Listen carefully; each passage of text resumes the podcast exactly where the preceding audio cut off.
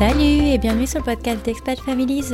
Aujourd'hui, on retrouve Elodie au micro, une maman française installée en Australie depuis 10 ans avec sa famille. Elle nous raconte son arrivée sur place en étant enceinte, puis sa deuxième grossesse, mais surtout leur prise de conscience écologique qui les amènera à venir se séparer de leur appartement et d'investir dans une caravane pour pouvoir faire le tour de l'Australie avec leurs deux enfants. Je vous souhaite une excellente écoute, très inspirante, et je vous laisse avec la suite. Salut Elodie Salut Cindy Merci de prendre un peu de temps pour, euh, pour venir témoigner sur le podcast. Ah bah avec plaisir. Merci à toi de m'avoir invité. non, mais écoute, ça me fait plaisir. En plus, euh, voilà, tu as réussi à te, te, poser quelque part pour pouvoir euh, parler avec moi, donc ça me fait vraiment très très plaisir. Alors, j'aimerais bien qu'on démarre par une présentation, que tu nous dises un peu qui tu es, où est-ce que tu habites et de qui est composée ta famille. Alors moi, je suis Elodie, je viens tout juste euh, de fêter 35 ans cette semaine. Ooh, happy birthday! Thank you! euh, ça, je suis en Australie, à Brisbane, sur la côte est de l'Australie. Euh, on est arrivé il y a 10 ans avec mon conjoint Guillaume. On est arrivé okay. de, de, France et depuis 10 ans, on a eu deux petits garçons, donc Adam qui a 8 ans et demi et Simon qui a 5 ans et demi. D'accord. 10 ans. Du coup, 10 ans cette année, là, 2020 10 ans cette année, ouais. 10 ans. Quand... Que d'anniversaire oui. T'arrives à 25 ans, c'est dingue C'est fou, ouais. Ça, puis ça, ouais, passe, ça, ça passe, vite. Très vite, ouais, ouais. On s'en rend pas compte et hop. Ouais. Bah écoute, je te propose qu'on se fasse une petite rétro, du coup, euh, française, à savoir notamment où est-ce que tu as rencontré ton conjoint? Eh ben, nous sommes originaires de Auxerre, en Bourgogne, et on était au lycée ensemble. Et c'est rigolo parce que du coup, euh, on s'est rencontrés il y a 20 ans. Donc, euh, il y a 20 ans au, vrai? au lycée. J'étais en seconde et il était en terminale. Euh, mais bon, je dis souvent, il n'était pas du tout intéressé par moi parce que j'étais trop jeune. oui. trop jeune. Donc, on avait des amis en commun, mais on n'était pas vraiment copains. Et on s'est retrouvés à une fête d'anniversaire 6, ans ou 7 ans plus tard. Enfin, il y a 12 ans. OK. Puis bah voilà, on a, on a discuté toute la soirée. C'est comme ça que notre histoire a commencé il y a, il y a 12 ans à Auxerre. Ok. Bah, trop cool. Et tu me disais en off que avant de vous envoler pour l'Australie, il y avait eu une première expatriation de fait en Europe? Euh, tous les deux ensemble, oui. On... Ouais. Et ben juste avant, en fait, euh, en 2010, début début 2010, on a déménagé en fait à Bruxelles. On, on cherchait à partir quelque part, euh, à quitter Paris. Et puis Guillaume avait eu une opportunité pour déménager à Prague. On était tout prêts Ok. à, à bouger à Prague et puis en fait avec son boulot et en fait ça a été annulé à la toute dernière minute, genre une semaine avant le déménagement. Donc on, Oh s'était dit, euh, oh, oh, non, on peut pas rester à Paris maintenant que maintenant qu'on a tout prévu pour partir. Et donc du coup on a eu une deuxième opportunité dans la foulée pour partir à- en Belgique, à, à Bruxelles. Et entre temps on a déménagé et on a eu un mois de vacances. Donc euh, j'étais venue ici en Australie en 2007 avec une copine et qui elle était restée là où moi j'étais rentrée en France. Et du coup, j'ai dit à Guillaume pendant notre mois de vacances, euh, écoute, on vient de faire euh, un, un, déménagement et tout ça, viens, on part en vacances un mois en Australie. Donc on est arrivé ici début 2010 euh, en vacances. Et, euh, et en fait, pendant le mois de vacances, euh, Guillaume a retrouvé à Brisbane un vieux copain de BTS qu'il n'avait pas vu depuis dix ans. Et ce copain-là, ce, ce copain-là lui dit euh, euh, tiens, j'ai mon boss qui cherche à embaucher un francophone euh, dans, avec ton profil, vendeur, enfin commercial, euh, bilingue. et du coup, Guillaume a dit, bah, écoute, pourquoi pas, on, on- essayons. Et il a fait un entretien par téléphone, il a eu le boulot. Et le, le mec lui a dit, ok, je, bah, je te veux, je t'attends. Et du coup, la on, vache. est- on a fait un mois de vacances ici à peser le pour et le contre, à dire on le fait, on le fait pas, euh, ce truc de fou. Et on est rentré en France avec la décision de lancer les, les visas. Donc en fait, à Bruxelles, on n'a jamais ouvert les cartons. On, on a emménagé dans cette maison à Bruxelles, à Uccle, qui qu'on avait imaginé comme une maison de famille pour les prochaines années. Et en fait, on n'a jamais ouvert les cartons. Vous avez un transfert de carton. C'est ça. On, on y a fait six ou sept mois, je crois, et le temps de, du process des visas. Et puis, euh, et puis au septembre, on a, on a, on a re- redéménagé de Bruxelles pour, pour revenir ici, pour arriver ici en, à Brisbane. Donc, euh, l'expatriation était courte à Bruxelles. Oh, tu Je sais pas si tu as eu le temps de manger des moules ou quoi que ce ah, soit. Ah, on, a eu énormément de temps de profiter parce que tout, tout le monde, du coup, a réalisé que c'était euh, nos derniers mois euh, en Europe. Tout le monde était content de découvrir Bruxelles. Donc, en fait, on a eu énormément de visites de la famille et des copains tous les week-ends. Et donc, en fait, on a énormément visité Bruxelles et les alentours. On a, on a des super souvenirs. On a, on a énormément profité. Donc, euh, voilà, c'était un petit peu court, mais c'est un bon souvenir. Oui, parce que pendant ces six ou sept mois, j'imagine que Guillaume, du coup, il n'a pas travaillé. Il a mis fin à son contrat euh, avec euh, l'autre taf, non? Pas tout de suite, parce qu'on a attendu que d'être sûr d'avoir les visas.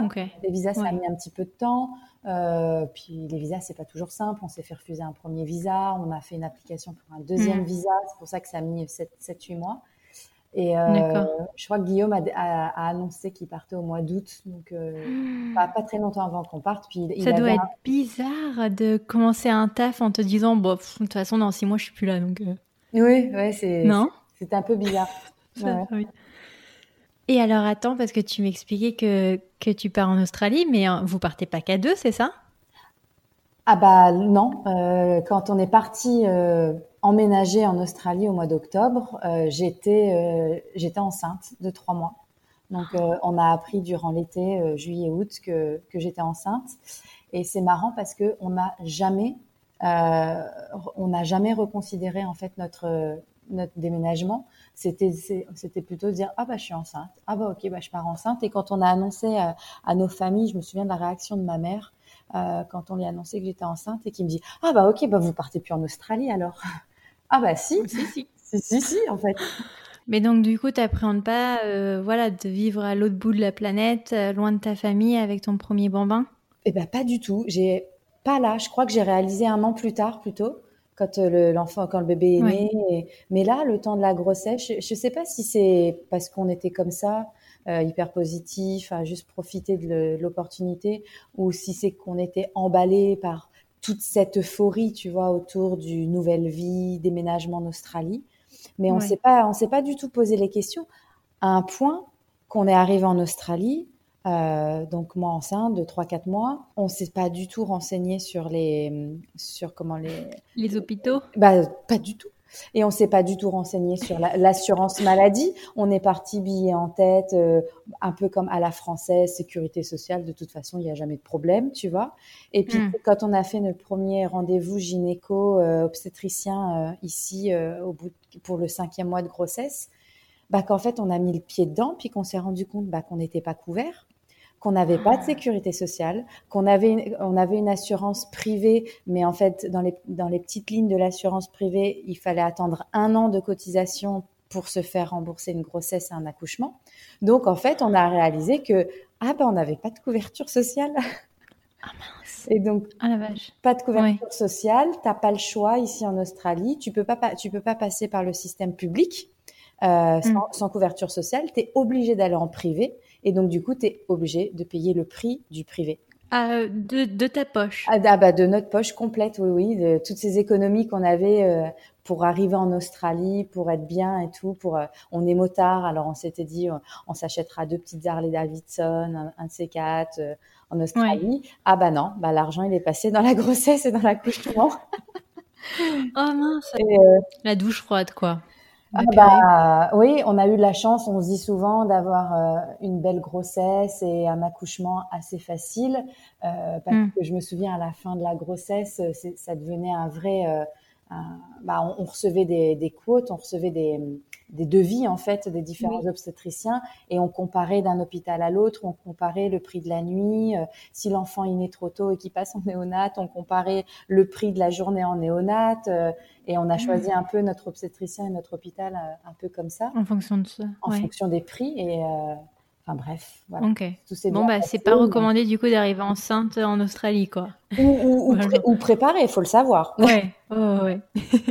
non mais on, va revenir sur euh, sur ton accouchement. Mais alors donc du coup, euh, toi en attendant en arrivant là-bas, est-ce que par exemple tu parlais euh, anglais? Je croyais que je parlais anglais. je croyais que je parlais anglais, euh, mais je, je parlais pas l'australien en fait. ouais, non, mais ils ont un accent, c'est étonnant. Hein. C'est particulièrement ici, en plus à Brisbane, dans le Queensland. Euh, non, non, j'étais très surprise en arrivant, je comprenais rien, je comprenais pas et Donc, euh, ça a mis un peu de temps.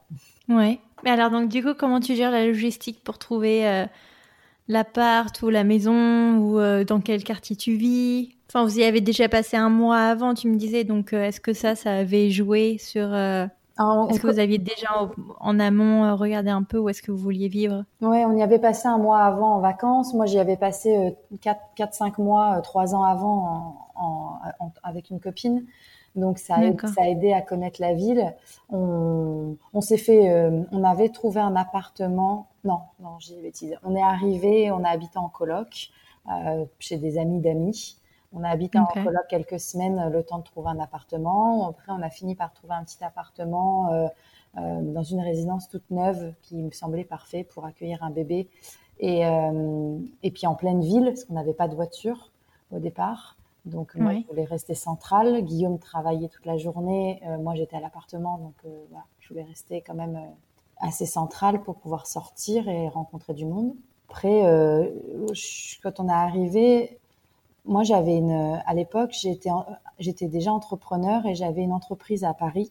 Que vu que le, départ a été assez vite, en fait, j'ai gardé l'entreprise et j'ai pas dit à mes clients que j'étais partie en Australie. Donc c'était un petit peu rigolo. Mhm parce que je faisais des Skype au plein milieu de la nuit pour gérer certains contrats. Euh, je faisais du freelance de, de communication, marketing. Oui. Et, et j'avais, j'avais quelques personnes qui travaillaient pour moi sur Paris qui pouvaient gérer les rendez-vous clients. Oui, donc euh, let's go for it, quoi. Et alors, comment ça se passe le suivi d'une grossesse en Australie, en, hormis euh, les, factures des, des médecins? Est-ce que vous êtes bien suivi? Est-ce que les Comment tu choisis, enfin, oui, comment tu choisis ton docteur? Alors, le docteur, je l'ai choisi au prix. Ouais. le docteur, je l'ai choisi à celui qui me faisait un prorata, qui me faisait pas payer 12 mois de suivi et qui acceptait, parce que j'étais à mon 5, euh, 9 mois de suivi, qui acceptait de me faire payer que 4 mois de suivi parce que j'étais déjà à mon cinquième mois. Oui. Donc, euh, voilà. Et puis, à la négo. Voilà. Et puis, il a, et puis, il avait une bonne tête, il était gentil, il aimait la France. Euh, voilà. Il avait été en vacances en France. bref on en a rencontré quelques-uns et celui-là, on, a dit euh, go avec lui. Après, euh, j'ai pas vraiment de comparaison avec la France. Euh, d'après tout ce que je sais de, des copines en France ou de ma sœur maintenant qui depuis a eu, a eu deux grossesses, l'Australie est, est, assez détendue. C'est c'est moins médicalisé. C'est-à-dire que tant que la grossesse se passe bien, il n'y a pas besoin de s'inquiéter si il euh, y, a, y, a trois il y a trois scans, trois échos euh, obligatoires, euh, voilà, il y en aura pas plus. Hein. Si mm-hmm. tout se passe bien, on va pas venir t'embêter, on va pas venir te toucher le ventre tous les quatre matins, on va pas venir te sculpter. donc voilà, c'est assez. Bon, bah, c'est cool. Ouais. Puis du coup, toi, tu as moins, enfin, du coup, moins de visites, donc moins de factures, quoi. Oui, ouais, c'est sûr. Et alors, donc, du coup, comment se passe le jour J Alors le, jour J, euh, mes parents étaient arrivés depuis euh, deux jours et, et, j'étais à 40 semaines, 41 semaines. Donc j'étais vraiment à la fin fin. Hein. Il était temps que, que le bébé ah, sorte. Euh, bah le, le jour J, j'ai juste, je me suis levée un matin et je me suis sentie un petit peu différente de d'habitude. Et puis j'ai décidé d'appeler le docteur parce que de toute manière j'étais j'étais après la date. Donc euh, j'ai appelé le mm. docteur, il m'a dit bah viens, euh, viens, on va faire un, contrôle. Et puis je suis arrivée à midi et en, fait il m'a dit bah écoute le travail commence. Donc euh, tu peux rester là si tu veux. Et puis bah donc il était ou à midi ou 13 h et le bébé est né à 20 22 h 21h59. Donc donc ouais voilà j'étais effectivement en travail.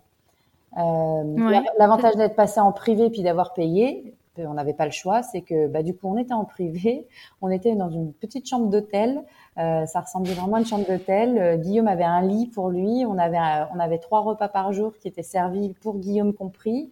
Euh, donc j'ai l'impression d'avoir vécu dans une petite bulle pendant pendant quatre jours pour découvrir ces, ces nouveaux gestes et trouver ces nouvelles habitudes de, vie de famille avec le bébé. C'est assez rigolo. Et alors, en termes de congé parental, est-ce que Guillaume, il avait pu en avoir un? On pense qu'il a eu à peu près 12 jours, 11 ou 12 jours. Ah ouais Donc, Là, c'est pas euh, beaucoup. Bah oui, ouais. J'ai pas le souvenir qu'il ait eu plus.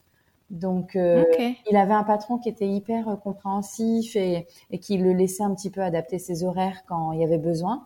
euh, pour, voilà, pour rentrer plus tôt ou pour commencer plus tôt le matin, pour finir plus tôt l'après-midi. Il a fait ça pendant un temps aussi. Euh, et en congé, ouais, il a eu, il a eu 12 jours. Ouais, c'est étonnant. Je pensais qu'ils étaient un petit peu plus, euh, entre guillemets, socialistes en Australie par rapport à ça. On était quand même dans une situation un petit peu particulière. Hein. On était sous un visa de travail. Oui, tu venais d'arriver. Qui, ne te donne pas les mêmes les mêmes possibilités que quand tu es euh, avec un visa résident permanent ou, ou citoyen, euh, ce qu'on est, euh, ce qu'on est depuis. Donc, quand tu es sous un visa de travail, tu as quand même des conditions de travail qui sont un petit peu, un peu précaires quand même. Hein. Donc, je pense que ça, c'est dû à ça aussi. Ok. Tu le vends pas très bien, hein, en tout cas être enceinte sous un visa de travail en Australie. Ah bah c'est ce que tout le monde ne le fait pas euh, dans, dans cet ordre-là, c'est sûr. Euh, D'ailleurs, dans, dans, nos copains, euh, dans nos copines, euh, j'en ai j'en ai pas une qui a accouché sous, ce visa-là. Hein. En général, elles ont attendu un peu. Euh, nous, ça s'est super bien passé. Après, c'est juste que c'est beaucoup d'aléas, c'est beaucoup de frais, euh, de frais que t'as pas prévus. On, on, a toujours cette on, on, a cette vision de la vie qui fait que on prend les choses bien, on prend les choses comme elles mm. viennent, et puis voilà donc euh, ça va, ça sera à refaire, je le referai. Hein. Je ne changerai rien à ces, dernières, à ces dix dernières années. Euh, c'est vrai que quand on fait des fois un bond en arrière, on se dit waouh, les premières années, euh, les premières années pour s'installer, ça n'a pas toujours été facile quand même. Hein. Mais c'est comme ça. Et, et, tu nous disais que tu avais des entreprises, enfin que tu étais à ton compte. Comment ça se passe alors du coup pour euh, gérer Adam et euh, en parallèle ton, ton travail? Bah, Je crois que c'était de toute façon la meilleure chose qui, que je pouvais faire à cette époque-là. J'avais cette entreprise en France, donc du coup j'avais pas de j'avais pas de déplacement, je travaillais que de la maison. Euh, Je hmm. gérais comme comme j'avais envie de gérer. donc j'ai fait ça jusqu'à septembre. on est rentré en France à cette période-là et puis j'ai vendu le business à ce moment-là. Donc oh, j'ai gardé le business français juste les, premiers mois d'Adam. Et puis après, j'ai pas travaillé pendant pendant quelques temps. Et quand je crois que j'ai quasiment pas travaillé la première, jusqu'au un an d'Adam. J'avais toujours mon niveau d'anglais qui était un peu so-so et qui, qui était vraiment pas simple pour me projeter dans un dans un travail.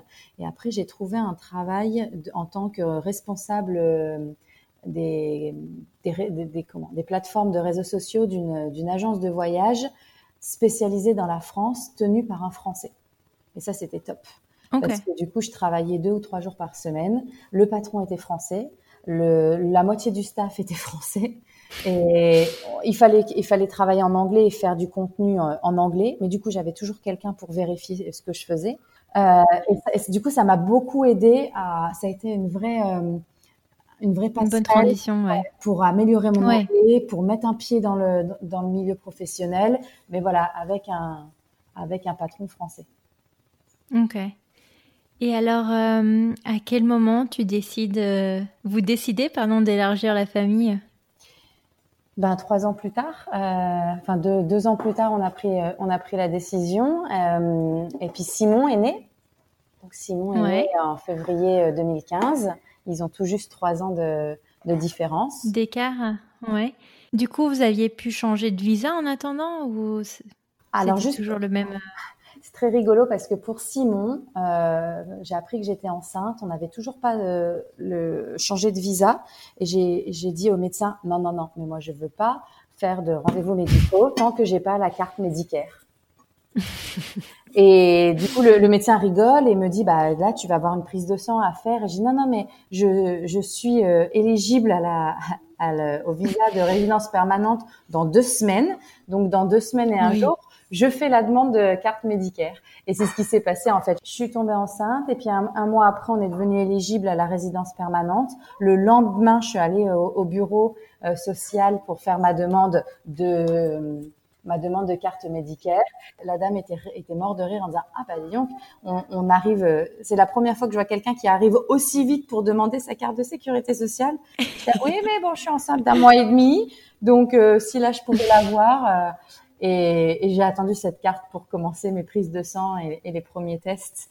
Et là, c'était le, jour et la nuit. Du coup, Simon est né en hôpital public. Euh, on n'a rien payé. Euh, j'étais pas suivie par un obstétricien, du coup j'étais suivie par une sage-femme, par des sages-femmes en public. T'es pas obligé, t'es pas obligé d'avoir un obstétricien en public. Et puis euh, j'ai accouché et, et, puis six heures après j'étais rentrée à la maison. et puis voilà, c'était pas du tout la même expérience, mais.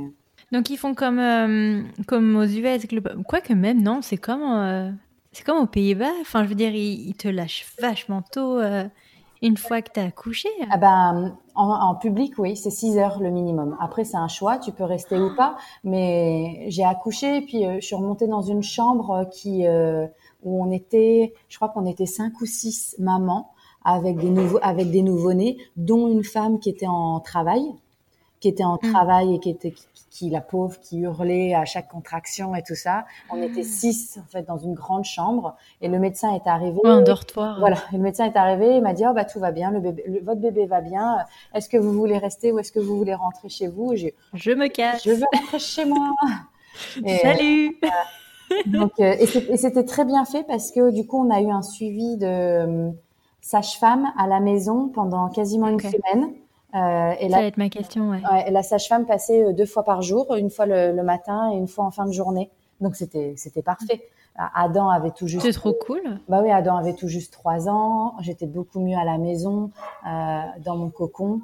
Ouais, et puis tu n'avais pas à faire l'animation avec euh, toute la famille qui passait de voir, quoi. Ah bah oui, puis du coup, on, on avait demandé les premiers jours à, à, nos amis de pas passer, de nous laisser dans un cocon pendant deux ou trois jours.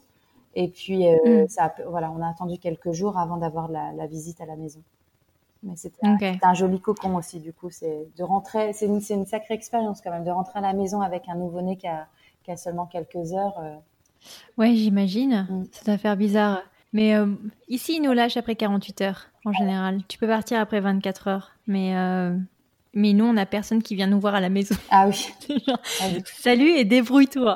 Ah, il y, a un suivi quand même qui est, assez, qui est, très sympa. Les, sages-femmes sont top. Ouais. Et comment ça se passe alors l'allaitement si tu veux mettre en place un, allaitement en Australie? Ah bah, Est-ce que tu as quelqu'un, une consultante en lactation qui vient te voir? Je pense que l'Australie est le pays de l'allaitement. Je sais pas comment c'est aux US. Mais ici. Ah, je sais pas. Apparemment, la Nouvelle-Zélande, c'est pas mal non plus. Ah hein. ouais, bah, on n'est pas, loin. Mais euh, non, non, ici, l'allaitement, ils sont pro, pro allaitement, donc euh, c'est vrai que tout est fait pour te pousser pour euh, te pousser pour l'allaitement. On a les family rooms dans les dans les centres commerciaux, tu sais, à côté des toilettes. chaque centre mm. commercial a une, a une, pièce familiale où tu as des, des, fauteuils avec des rideaux pour pour te poser et, et allaiter. C'est cool. Ouais. Il y a dans le, dans le milieu professionnel, euh, il y a énormément d'entreprises. Pas, pas, toutes les entreprises, mais beaucoup d'entreprises ont quand même euh, euh, des, des, salles, des salles pour accueillir les mamans avec leurs nouveau-nés. J'ai beaucoup de, de copines qui sont retournées au travail avec des nouveau-nés et qui pouvaient emmener leur nouveau-né au travail. Donc, qui reprenaient le boulot, mais qui avaient le nouveau-né dans le couffin à côté. Et, et tout, trop drôle. Tout le monde était, tout le monde a été assez flexible pour que la maman, voilà, puisse s'absenter pendant une demi-heure, aller nourrir son bébé ou aller, tirer son lait. Euh, c'est quelque chose qui est assez courant, qui est très courant et, où tout le monde est assez flexible avec ça quand même. Hein. Mais sans nécessairement mettre de pression sociale à te dire euh, si tu n'allaites pas, tu es un mauvais parent, quoi. Euh, ça dépend des gens, mais c'est, c'est, pas, ça vient pas de la société, ça vient, c'est très individuel. J'ai déjà rencontré certaines, certaines personnes un petit peu dures à. J'ai pas allaité Adam, j'ai allaité Simon, mais pas Adam. J'étais encore très dans ma culture franco-française pour Adam et où l'allaitement est moins euh, courant. Et, euh, et c'est vrai que pour Adam, quand il était bébé et que j'ai donné le biberon, j'ai déjà eu des réflexions de, de dames dans la rue ou euh, qui qui comprenaient pas. J'avais une dame un jour qui, qui, qui était venue et qui m'avait dit oh, Je suis désolée pour toi que tu puisses pas allaiter ton enfant. Elle avait dû croire que je pouvais pas allaiter. Tu avais un truc. Euh, ouais. un truc et non, mais ça va. Euh, ou euh, une sage-femme pour Simon qui m'avait dit Est-ce que vous allaitez ou avez-vous décidé de nourrir artificiellement votre enfant Non, non, je, je vais allaiter, tout va bien, t'inquiète pas. Mais parce que je sais qu'en Nouvelle-Zélande, Marion a m'expliqué que par exemple, il fallait que tu ramènes ton, pop, ton propre lait en poudre si tu voulais euh, pas allaiter ton enfant, en fait. Ah, mais, mais, en fait, non, mais tu as, complètement raison, j'avais oublié. Non, non, pour, pour Adam, on a ramené nos biberons, on a ramené nos biberons et notre lait en poudre à, à l'hôpital, à la naissance d'Adam. Oui, donc c'est le même combat. Je trouve ça un peu autant. Tu, tu peux dire oui, oui, c'est bien, c'est bien, mais tu vas pas aller culpabiliser une nana qui a pas envie d'allaiter, quoi. Ouais, ouais, ouais. C'est. Bon, c'est étonnant. Ouais, puis en, et puis en France, c'est l'inverse où on va les culpabiliser certaines mamans qui veulent allaiter. Euh, ouais. Donc, euh... genre, tu arrives pas, allez, tiens, prends le biberon. C'est ça. Et oui, en France, ils devraient proposer un tire-lait au lieu de proposer directement le lait euh, en poudre. Mm.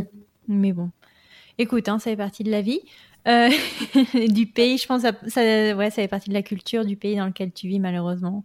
Et euh, alors, tu travaillais toujours pour cette boîte française quand tu as accouché de Simon? Alors quand j'ai accouché de Simon, j'avais créé euh, quelques mois avant une, une, nouvelle entreprise ici en ici en Australie où qui s'appelait qui s'appelait S'il te plaît et j'importais des marques françaises, des marques de créatrices françaises. Donc je travaillais avec une dizaine de créatrices de très artisanales qui fabriquaient des choses de décoration pour euh, pour bébés, pour enfants et j'importais mhm. leurs euh, j'importais leurs produits ici et que je revendais à des, des boutiques. D'accord, mais trop cool. C'est ça que je faisais quand, quand Simon euh, quand Simon est né. Tu l'as gardé cette boîte? Je l'ai pas gardée depuis parce que entre temps, ah. depuis 2016, avec mon mari, on a on s'est lancé dans euh, dans d'autres entreprises. On travaille ensemble dans un, dans une industrie complètement différente puisqu'on travaille dans le dans l'industrie du pneu. Et du coup, cette entreprise, euh, je l'ai je l'ai revendue. il y a, je m'en suis séparée il y a quelques mois. Oh, il y a quelques mois seulement? Wow. Ouais. Ok. Et euh, alors aujourd'hui, Adam et Simon, ils ont quel âge Si on essaie de faire le bilan un peu? Euh, ça, bah, quasiment 6 et 9.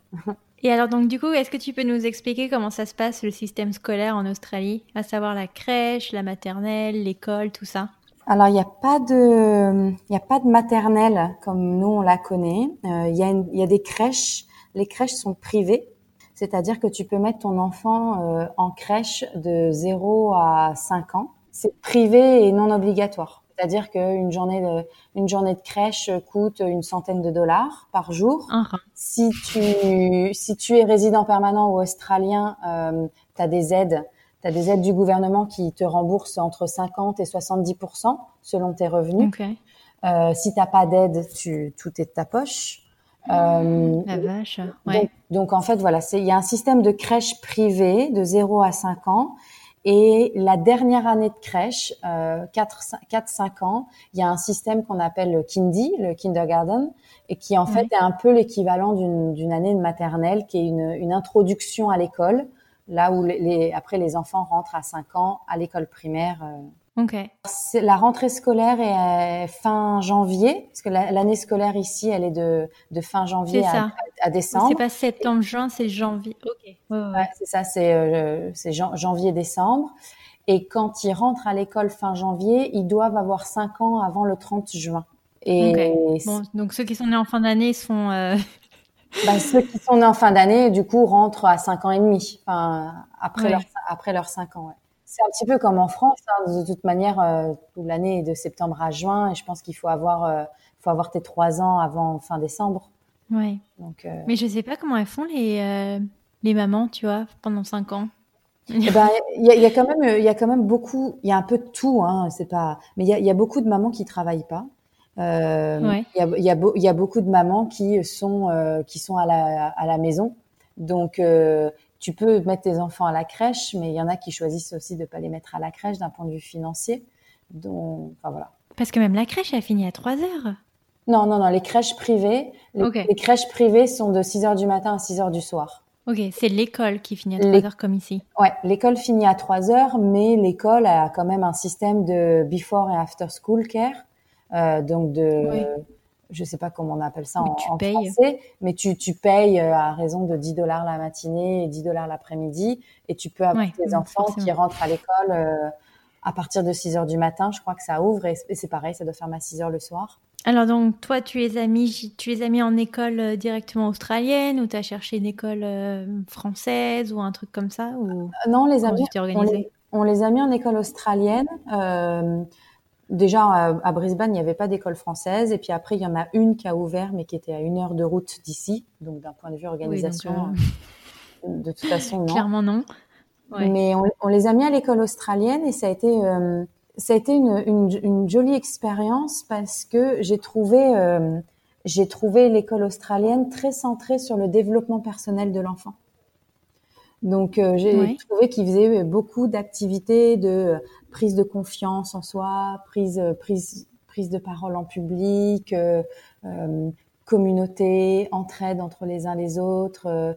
et encore une fois, j'ai pas vraiment de comparaison avec avec la France, mais par rapport à mon souvenir à moi de mon mode d'éducation que moi j'ai reçu, j'ai trouvé l'école australienne très bienveillante. Oui, mais c'est ce que me dit raconter Héloïse qui habite à Brisbane aussi. Je ne sais pas si tu la connais, vu que quand même vous êtes des Françaises toujours dans la même ville. certaines, ouais, donc peut-être. Qui m'expliquait que elle, elle avait remarqué en tout cas que c'est pas, enfin, elle est arrivée directement avec ses enfants en Australie et que les enfants australiens étaient très euh, welcome, enfin très accueillants, très chaleureux avec les euh, les enfants euh, fraîchement débarqués de l'étranger en tout cas. Ah, c'est marrant parce qu'il y, y, a vraiment il y a, y a, vraiment deux, deux côtés. Moi aussi, j'avais euh, ce sentiment, ce sentiment-là. J'ai euh, quand ils sont, quand ils arrivent en prep, donc à qui est l'équivalent du CP à 5 ans, ils sont, euh, ils se font attribuer un buddy. Donc un buddy, c'est un, un, copain qui est en grade 5 ou 6, donc qui a une dizaine d'années et qui toute l'année doit prendre soin du nouveau preppy qui vient qui vient d'arriver. Et ils font des activités ensemble euh, une fois ou deux par semaine. Euh, ils, font des, exercices de lecture. Ils vont faire des balades dans l'école. Et ça, j'avais trouvé ça génial parce que je me souviens qu'Adam, il regardait euh, avec des, des, étoiles dans les yeux son, son buddy. Et le fait d'avoir un grand comme ça qui était là, responsable de lui et qui, qui venait des fois jouer avec lui dans la cour, bah, ça permettait qu'il n'avait pas peur des grands. Il était vraiment, euh, il, les petits sont vraiment euh, bien accueillis par, euh, par les grands. Donc il y a plein de petites choses comme ça qui, qui montrent que il y a, y a, une bienveillance. De toute manière, l'Australie et la relation humaine australienne est basée sur le mateship, c'est le côté copain-copain. Et tout est basé comme ça, tout est basé sur l'entraide, tout est basé sur le, la bienveillance entre, entre voisins. donc c'est quelque chose qu'on retrouve à mm. l'école. Je trouve que c'est quelque chose qui leur est éduqué au plus, au plus jeune âge, le respect de l'autre. Mais, mais il existe quand même des campagnes de prévention contre le bullying. Euh, donc oui, mais il y en a. C'est malheureux, mais bon. Euh, et, il y a des cons partout. Hein. Bah voilà. Et il y a quand même, il y a quand même pas mal d'histoires, c'est vrai, de, de gamins qui se font euh, enquiquiner. Comment on dit bullying en français? Je n'ai pas d'équivalent. Euh, quand harceler. Harceler, c'est ça. C'est l'harcèlement. C'est l'harcèlement.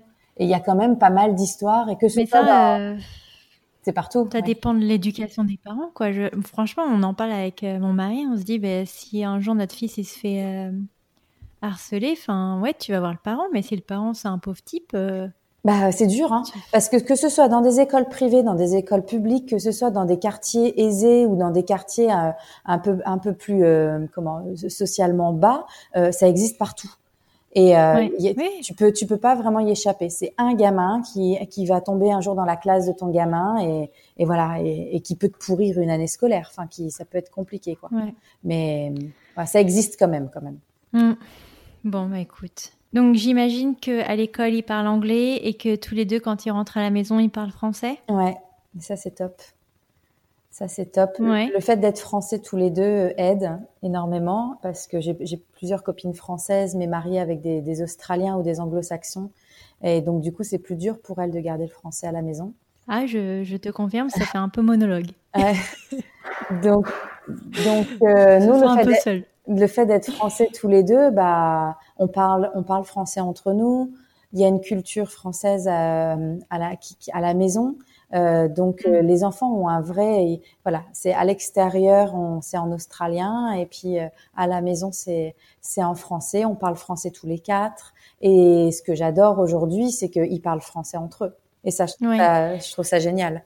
Mais aujourd'hui, je crois que ma plus grande fierté, c'est quand je les entends parler anglais. Ça a tellement été dur pour moi quand je suis arrivée, je suis arrivée ici. C'est ce que j'allais te demander. Du coup, tu as appris avec eux, non, à l'école? Bah, je, je, je, pense que j'ai vraiment galéré avec mon anglais les premières années et, et j'ai vraiment eu un déclic avec mon anglais il y a il y a il y a trois quatre ans quand Adam est rentré à l'école parce que c'est la l'école l'école m'a apporté mes premières copines australiennes C'est, j'ai pas, j'ai jamais vraiment sympathisé avec des mamans euh, à la crèche parce qu'à la crèche c'est un petit peu, c'est un peu moins personnalisé. C'est tu viens, tu poses ton enfant, tu repars. Oui, c'est ça, et tu repars. Euh, alors qu'à l'école, le fait d'être inclus dans dans le, le groupe de, de classe, euh, j'étais comment, j'étais volontaire auprès de la maîtresse. Elle demandait toujours des volontaires dans les parents pour venir passer quelques heures dans la semaine pour pour aider la maîtresse dans dans la classe.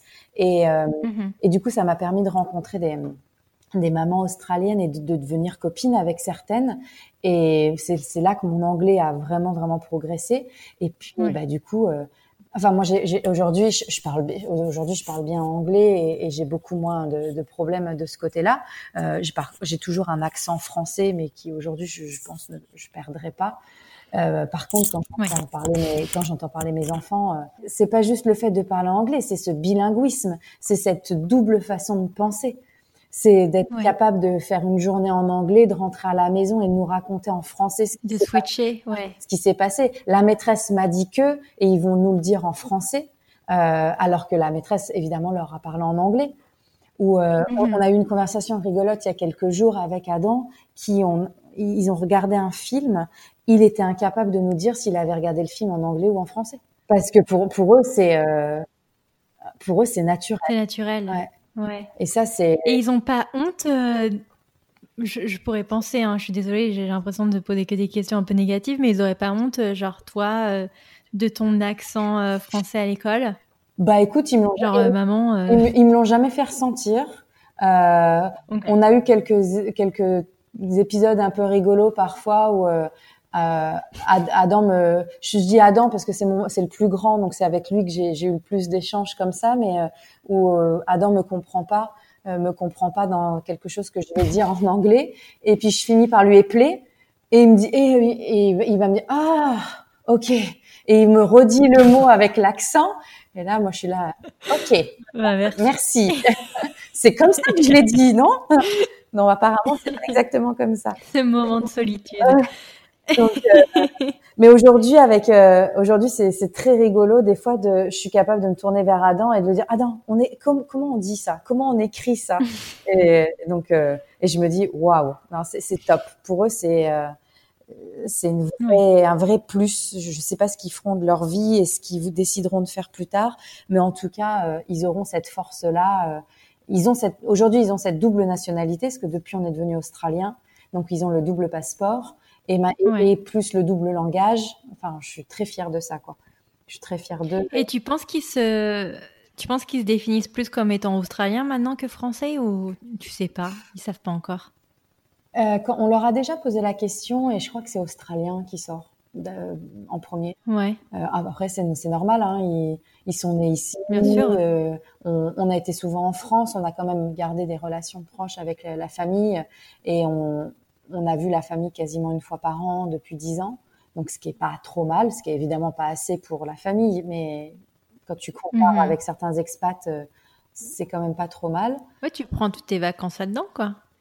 bah, tant qu'on était euh, employé et qu'on n'avait que quatre semaines de vacances par an, ouais, les quatre semaines de vacances passaient par, passaient ouais, par là-dedans. Aujourd'hui, c'est différent. On est entrepreneurs tous les deux. On a nos propres business. On donc aujourd'hui, on, voilà, on gère notre temps comme on a envie de le gérer, mais. Alors attends, ça me fait une excellente transition parce que euh, moi, la façon dont, je te connais, j'aimerais beaucoup qu'on en parle, c'est à travers votre projet euh, Caravane, si je peux l'appeler comme ça. C'est ça, ouais. Mm. Est-ce que tu peux nous en dire un peu plus sur euh, maintenant ce que vous faites comme activité? Parce que vous avez l'air quand même super super occupé. Alors le projet Caravane, on l'appellera notre projet 2020, notre projet de Covid, après Covid. Euh, donc on est devenu entrepreneur en 2016. Euh, on a travaillé comme des fous euh, dans l'élaboration de deux business pour la vente de pneus, de pneumatiques, donc de pneus voitures. On a un business à l'international qui fait du trade de pneus d'un pays à un autre. et on a en 2017, on a créé une deuxième structure qui était une start-up euh, donc une start-up basée à Brisbane, basée en Australie, avec des investisseurs australiens euh, pour euh, faire de la vente. À la base, c'était de la pure vente de pneus. Et puis en 2018-2019, mhm. on a viré, on, est, on a viré un écolo un peu plus éco-responsable. On a commencé à changer nos habitudes de vie, on a commencé à changer pas mal de choses dans notre dans notre quotidien pour se rapprocher de bah voilà de l'éco-responsabilité, de la planète.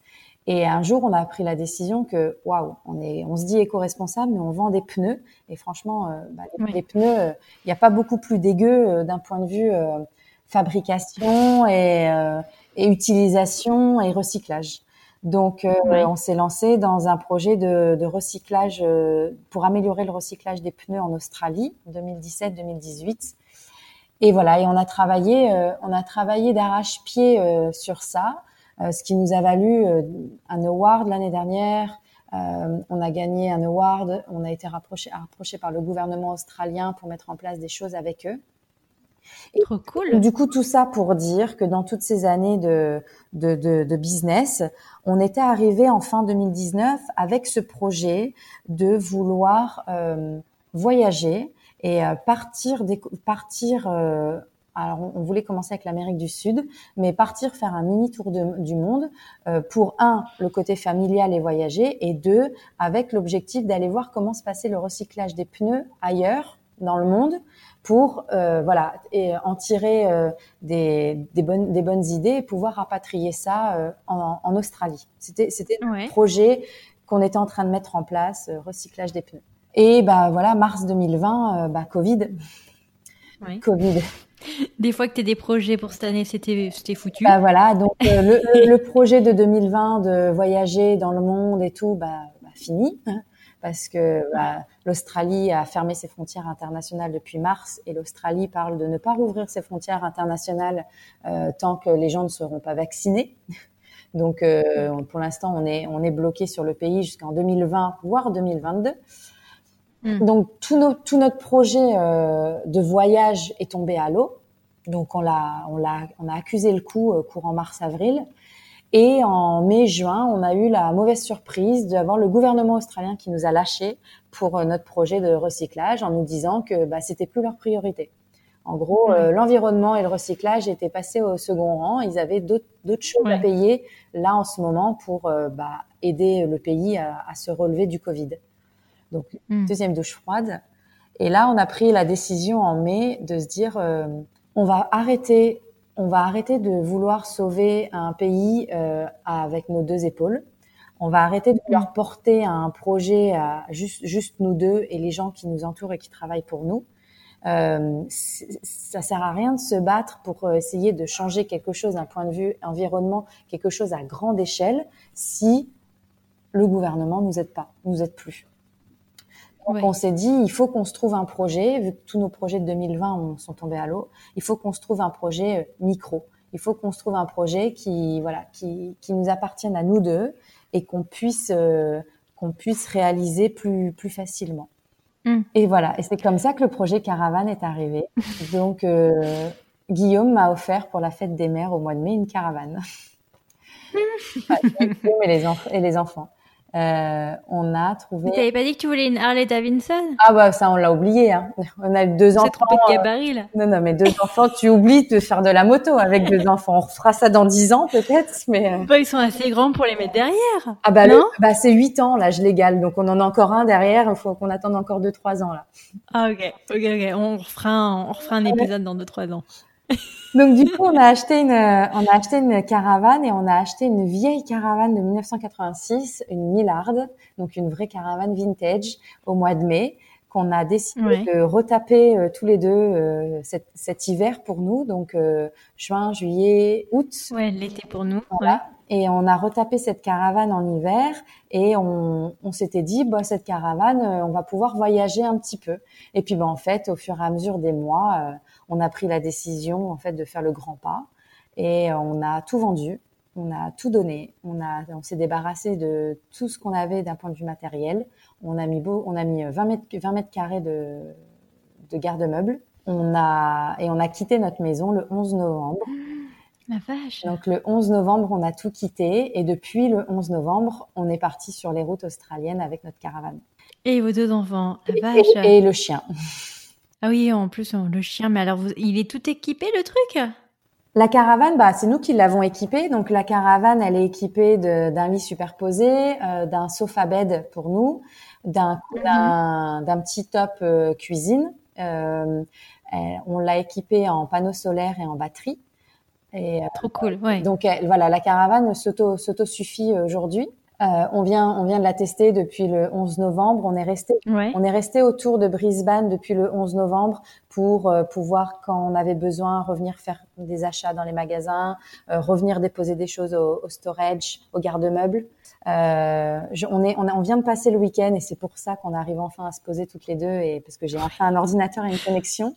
On vient de passer le week-end chez, chez ma, une de mes meilleures amies ici pour fêter mes 35 ans avec tous les copains. Et ce soir, cet après-midi, la voiture est en révision aujourd'hui. Et là, cet après-midi, on part. Et là, on part et on revient pas. Donc là, on part, on descend dans le sud, euh, direction euh, Sydney-Melbourne.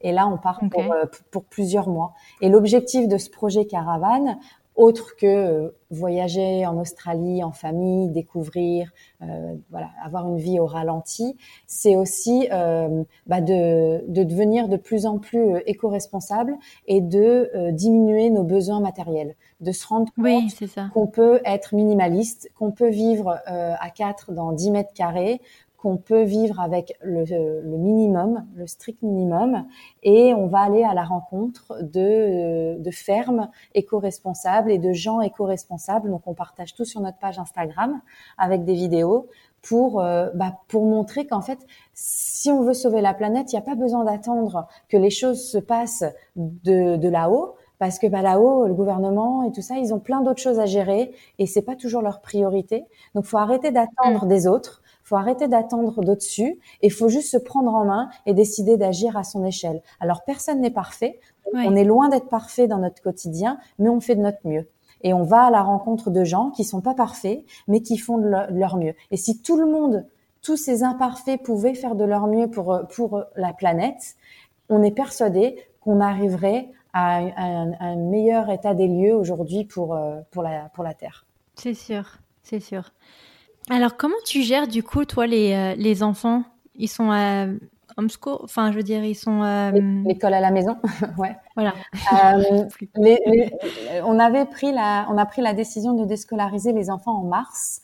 On a passé mhm. avec le premier confinement. En fait, l'Australie a eu un confinement. De, on a eu un confinement de huit semaines, je crois, huit ou dix semaines, dix semaines, je crois. Ouais. Euh, on a eu un confinement de dix semaines sur mars-avril.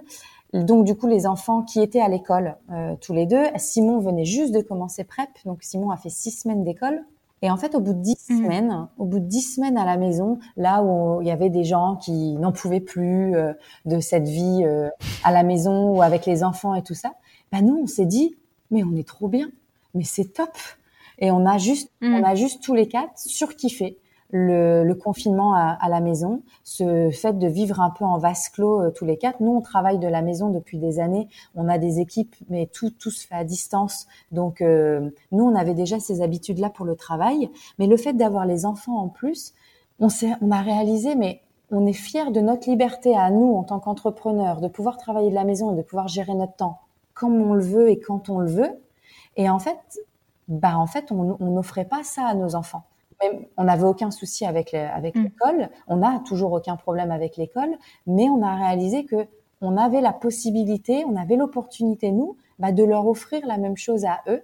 Et donc du coup, quand l'école a repris, on a fait la demande de les déscolariser, la demande officielle pour les déscolariser et mm-hmm. passer en homeschooling.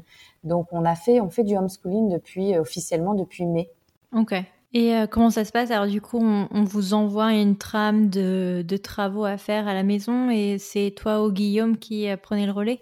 Eh ben non, euh, c'est la beauté du la beauté australienne quand je pense à, au combat euh, IEF qu'il y a en ce moment en France. Euh, je pense souvent voilà aux gens qui sont concernés en France et ça me fait un trou dans le dans le bide de d'imaginer hmm. qu'on puisse enlever cette liberté aux parents de choisir de choisir comment éduquer euh, ses enfants. Enfin, c'est un autre sujet.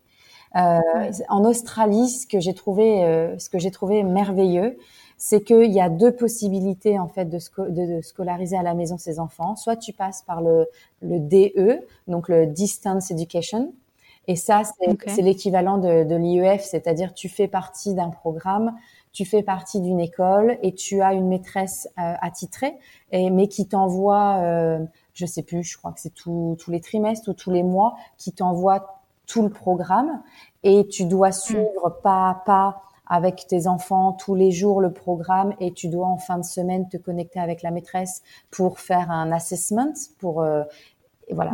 Et du coup il y a une évaluation une évaluation. Du coup il y a un vrai il y a un vrai suivi.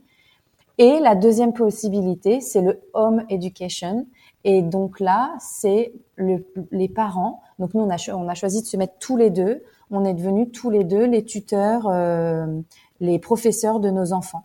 Et ah. du coup, au mois de mai, pour euh, se faire euh, accorder par le système euh, de l'éducation australienne, pour se faire accorder ce droit-là, on a soumis un dossier d'une dizaine de pages où on a expliqué par enfant qui est notre enfant, qu'est-ce qu'il aime, comment il aime apprendre? Et comment nous, en tant que parents, on va s'adapter à lui pour lui faire apprendre les choses? Donc, il a fallu mettre sur papier le programme mhm. éducatif qu'on allait euh, suivre avec avec nos enfants, mais un programme qui peut être euh, personnalisé, personnalisé aux, besoins de l'enfant.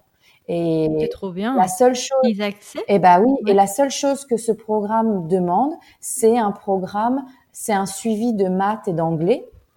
Et il va falloir, au bout d'un an, donc en, d'ici avril-mai 2021, euh, il va falloir qu'on soumette un rapport, un, report, mhm. un, rapport de fin d'année. Il va falloir qu'on écrive photo à l'appui, à l'appui euh, de, de, leur cahier. Il va falloir qu'on montre une évolution. Avec le home education, ils attendent, ils attendent pas que l'enfant atteigne tel ou tel niveau à la fin de l'année. Ils demandent juste aux parents de prouver que l'enfant évolue, que l'enfant s'est amélioré euh, en anglais et en maths. Et après, on a euh, deux, deux subjects, deux sujets que euh, on a choisis par enfant, voilà, qui sont propres aux enfants. Donc Adam. C'est trop cool. Ça responsabilise vachement les familles, quoi. Ah bah ouais, ouais. Alors on, euh, on verra comment va se passer la première écriture de, de report. Je crois que c'est assez assez lourd, mais au, moins euh, chaque année ils remettent en question en fait ton ta façon d'éduquer et chaque année ils te redonnent un go, ils te redonnent un, une comment, ils te redonnent un une approbation. Une approbation, voilà. Chaque année, ils, te, ils, ils, réapprouvent euh, que tu peux continuer à éduquer tes enfants comme ça. Donc pour l'instant, c'est trop bien. Ce qu'on fait, c'est ce qui nous permet de euh, pas de pas avoir de d'avoir personne qui nous dit quoi faire et de pas avoir quoi que ce soit à suivre. Et puis là, avec le projet Caravane, on est en mode école de la vie. Donc, euh, on s'arrête euh, mhm. suivant où on est arrêté dans la semaine. On fait deux heures par-ci, deux heures par-là de maths et d'anglais. Euh, mais sinon, tout le reste, euh, ben voilà, on les a emmenés au musée de la tortue euh, la, la, semaine dernière parce qu'on était dans une ville où les tortues viennent pondre sur sur la plage. Donc on les on les a emmenés au musée. On, pendant pendant deux heures, on a parlé des tortues et puis ils ont voilà ils ont appris tout le le cycle de la vie des tortues. Voilà, aujourd'hui on base surtout sur sur ça quoi, sur. Ouais. Mais alors donc du coup vous votre projet sur le long terme c'est de s'arrêter parce que je sais qu'on a un ami avec, euh, avec mon mari qui a retapé un school bus, donc un bus euh, scolaire, pour y vivre avec ses deux enfants. Et il s'arrête dans des fermes en Californie, enfin des amis à lui du coup, et ils vivent dans une communauté où en fait ils ont pas de, ils, génèrent pas de frais, tu vois, vu que en gros bah ils payent le loyer entre guillemets euh, chez leurs amis qui qui a la ferme, et eux en échange font du travail dans la ferme c'est génial, c'est top comme projet. Nous, on est, on va être un peu différent, je pense, dans le sens où on va pas se poser sur du long terme. Donc, euh, on va aller visiter, euh, on va aller visiter les gens et, et on s'est arrêté dans une ferme il y a 15 jours et on a aidé la, la propriétaire de la ferme euh, à faire du paillage de, de paillage des sols pour euh, pour retravailler pour retravailler les, les, sols. Mais voilà, on l'a aidée pendant deux heures, euh, juste le temps de discuter avec elle et qu'elle nous apprenne des choses. Et euh, mais c'est, on n'a on n'a pas fait plus. Alors pourquoi pas? On verra comment les choses évoluent dans les prochains mois. Aujourd'hui, c'est l'idée, c'est de un sur la page Instagram, c'est de montrer qu'on peut vivre vraiment avec trois fois rien. On s'arrête dans, mhm. on s'arrête dans plusieurs camps où on n'a pas d'eau, on n'a pas d'électricité, pas de douche ou pas de toilette pendant plusieurs jours. Donc on, on revient vraiment à une vie basique. Et, et, quand on s'arrête dans des fermes, c'est vraiment pour voilà pour montrer ce que font les gens dans leurs fermes et comment eux ils vivent, bah, comment ils font de leur mieux pour pour avoir le moins d'empreintes carbone possible. C'est trop trop bien. C'est vraiment trop trop bien. Enfin, ça, si ça peut montrer aux gens et que les gens ne se disent pas purée encore des, des écolos qui viennent nous casser les bonbons, donc. Euh, bah, ce qui est dur. Ça m'énerve un peu ces gens-là, mais. ce, qui est, dur avec le côté écolo, euh, c'est que j'ai toujours peur quand on discute avec des amis ou des gens qui nous connaissent moins, j'ai toujours peur de passer pour une donneuse de leçons. Donc je fais, je fais vraiment attention, on fait vraiment attention à comment on parle. Nous, on a notre façon de faire. Nous, nous, on a nos, idées qui sont très très arrêtées dans, dans notre tête. Euh, je pense que mm. j'étais très intransigeante au début à pas comprendre pourquoi les gens faisaient pas comme nous, tu vois. Euh, et puis au fur et à mesure des années, bon, voilà, j'ai appris à être un peu plus, euh, un petit peu plus euh, bienveillante et moins dans le jugement, et juste à me dire que bah voilà, chacun fait de son mieux et chacun fait comme il peut. Mais c'est surtout qu'il y a des gens qui n'ont pas eu encore cette prise de conscience. Donc on est, on est, on est, juste là pour essayer de les guider dans, hé, tu pourrais faire ça un peu mieux, tu vois. Donc on essaye vraiment de pas être donneur de leçons et, et je m'excuse parfois si euh, des fois on paraît un peu donneur de leçons avec notre entourage parce que c'est vraiment pas voulu. C'est juste que c'est quelque chose qui nous tient à cœur et qu'on est persuadé que si tout le monde fait de son mieux pour changer ses habitudes de consommation que, avec lesquelles on a grandi depuis 30 ans et, et on, a, on a des habitudes qui sont ancrées en nous depuis toujours parce que ça a été éduqué par nos parents, par nos grands-parents. Enfin, c'est dur de sortir de ça et j'en suis consciente. Je demande pas à tout le monde de vivre dans une caravane sans douche et sans, sans toilette, ou, euh, mais, mais juste, juste de, voilà, de prendre oui, à son échelle, à son échelle de comment, quelle, quelle, est ma vie au quotidien et qu'est-ce qu'est-ce que je pourrais améliorer euh, par quoi je pourrais commencer. Et je suis persuadée que quand tu commences après le cercle vertueux il, il, se fait euh, il se fait de lui-même. Hmm. non mais écoute je relayerai tes, euh, tes réseaux pour qu'on puisse te suivre maintenant que vous avez démarré officiellement la route. Ouais. mais alors donc du coup quel bilan tu tu tires de ces dix ans en Australie? Je crois que c'est la fierté d'avoir de, d'avoir mené la vie dont on a envie c'est qu'aujourd'hui, mm. à 35 ans, euh, après après 10 ans ici, on, on a cette cette chance de, de, pouvoir dire que ben on est heureux et qu'on est on est bien dans nos bottes et peu importe ce qui se passe, mais juste parce que on n'a rien subi, on a juste choisi. On, et, et, ça a commencé il y a dix ans quand euh, on a pris cette décision folle de quitter Paris, euh, deux super boulots, euh, et pour juste débarquer ici avec deux valises et, et commencer une nouvelle vie bah, qui était complètement l'inconnu. Et mais on avait vraiment envie de quelque chose de fou il y a dix ans. Et puis les gens souvent nous disent oh vous avez de la chance, oh, vous faites ah, vous faites vous faites quelque chose que non tu t'es donné les moyens de ouais. Bah ouais, mais c'est pas de la chance. On a, on s'est toujours donné les moyens. Si on a envie de quelque chose, on, on fonce. Euh, on, on, met les choses, euh, on est prêt, on fait beaucoup de concessions. C'est vrai que la vie, la vie n'est pas, la vie est pas faite sans concessions. On a fait des concessions sur certaines choses, mais aujourd'hui, euh, voilà, euh, on avait envie de devenir entrepreneur et d'être libre. Et ben, on s'est donné les moyens. Et purée que ça a été dur les premières années. Euh, on s'est battu et voilà aujourd'hui euh, aujourd'hui voilà euh, dix ans dix ans plus tard on a créé des business qui nous permettent de travailler que quelques heures par semaine de pouvoir avoir être H24 avec nos enfants de pouvoir grandir en tant que famille de pouvoir être leur professeur ça j'adore l'idée que bah, on relaie pas sur quelqu'un d'autre pour éduquer nos enfants on est nous-mêmes les professeurs de nos enfants, tu vois, pour leur apprendre la vie. Mm. Je sais que c'est pas, ça, ça, fait pas rêver tout le monde et c'est et c'est pas donné à tout le monde, mais en tout cas aujourd'hui nous c'est notre quotidien et euh, et on est on y est bien quoi. Et là avec ce projet caravane, c'est j'ai l'impression que dix ans plus tard on fait un ref, on a refait un pas vers un projet complètement fou.